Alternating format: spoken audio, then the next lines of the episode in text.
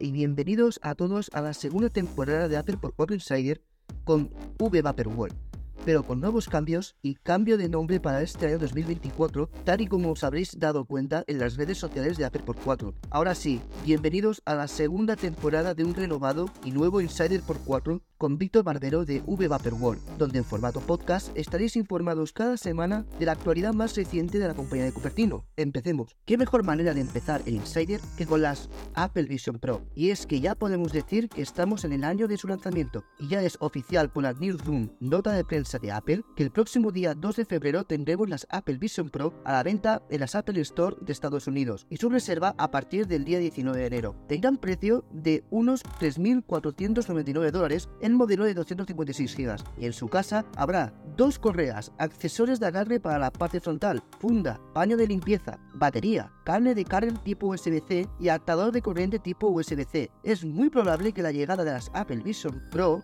para las primeras reviews de creadores de contenido Apple de Estados Unidos, en las diferentes plataformas, además de los periodistas y redactores sobre Apple y la tecnología de alrededor del mundo. Os recomiendo que veáis el anuncio lanzado en YouTube, ya que recuerdan mucho a aquella Apple que todos recordamos. Ya están aquí las Apple Vision Pro, fans de Apple. La próxima noticia a comentar es que el CEO de Apple, Tim Cook, se reúne esta semana con la comisaria de la Unión Europea, Margaret Vestager, en Palo Alto, para hablar sobre las políticas de competencia europea y la regulación digital en la Unión Europea. Una reunión interesante para la empresa para seguir sus relaciones con la UE y poder cumplir la legislación europea. Además, se hablará de otros temas como la disputa fiscal que existe de 14 mil millones de dólares y la nueva ley del mercado digitales de la DMA. Ya comentamos en la anterior temporada del Insider de, que la DMA forzaría a Apple a realizar cambios en la App Store, FaceTime y Siri en el viejo continente. Esperemos que sea una nueva reunión beneficiosa para ambas partes. Otra noticia a comentar tiene que ver con las Apple Store, y es que empezamos 2024 con la apertura de una nueva Apple Store y de nuevas será en Corea del Sur. En concreto será la nueva Apple Store de Hyundai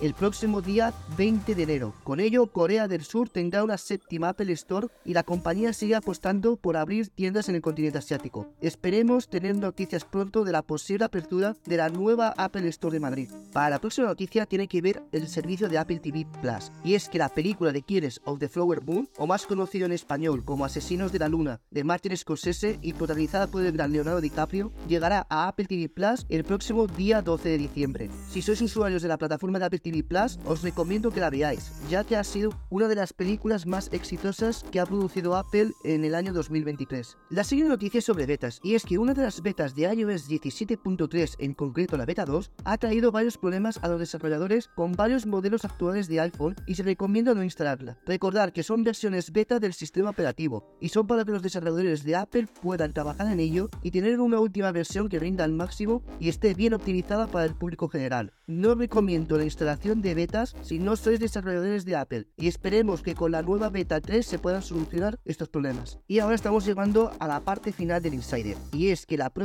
noticia a comentar y que está relacionada con la prohibición que hubo de los Apple Watch Series 9 y Ultra 2 en los Estados Unidos y es que a los pocos días de acabar el año 2023 un tribunal de los Estados Unidos pudo apelar la decisión de prohibición de venta de estos productos y gracias a ello Apple ha podido volver a vender los Apple Watch Series 9 y Ultra 2 en las Apple Store de Estados Unidos y en la Apple Store online hasta que haya una nueva decisión y le da un respiro a la compañía para que puedan seguir las ventas del reloj de Apple más conocido. Y la última noticia de este primer insider de la es que Apple empieza a pagar a los usuarios que la demandaron por el caso Battlegate del año 2017, donde un colectivo de usuarios de Apple acusaron a la compañía de Cupertino de reducir el rendimiento del dispositivo dependiendo del porcentaje de salud de batería que tuviera el iPhone, para que no dañaran a la propia batería. En este caso estaban los modelos del iPhone 6, iPhone 6 Plus, iPhone 7, iPhone 7 Plus y iPhone SE de primera generación. Apple en el año 2020 llegó a un acuerdo con el colectivo para hacer pagar 500 millones de dólares para resolver la demanda y ahora le están llegando a cada uno de los usuarios afectados alrededor de 92 dólares. Y con ello damos fin a este episodio del Insider repasando la actualidad de la compañía de la manzana y el primero de este año 2024.